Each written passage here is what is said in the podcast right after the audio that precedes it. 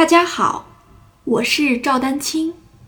二零二二年二胡公益课已开启，获取公益课视频，请添加我的微信号 y i n y u e d a n q i n g，即音乐丹青的全拼小写字母。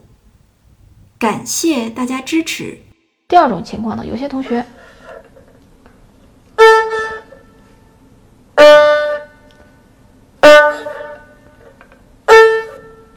就感觉停不住。你会发现，你停的时候啊，不是弓毛或者是弓杆的时候，就开始有点晃，然后一晃的话，就带起来那个瞬间有一些没有停住，感觉有点杂音，没有停住，然后就感觉后面好像带了个尾巴。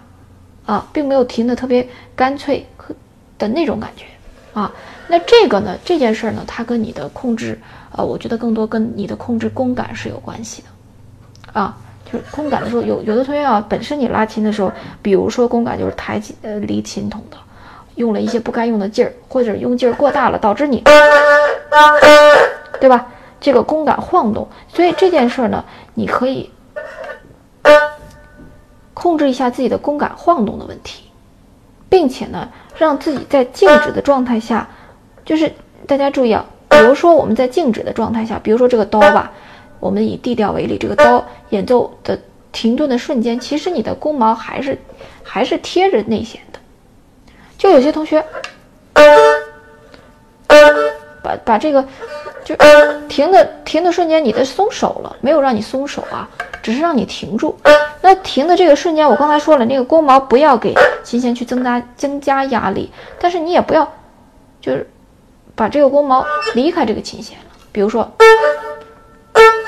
对吧？就是停的那个瞬间，这个其实这个弓毛还在这个琴弦上贴着。比如说它是一个平稳的力度，就停这儿了。比如说平稳力度就贴这儿。我刚才的意思是，不要让你在停的时候去加压力。停顿顿的停顿的那一瞬间去加了压力，而是在平稳的这个过程当中停住了，但是也并没有让你弓毛离开琴弦。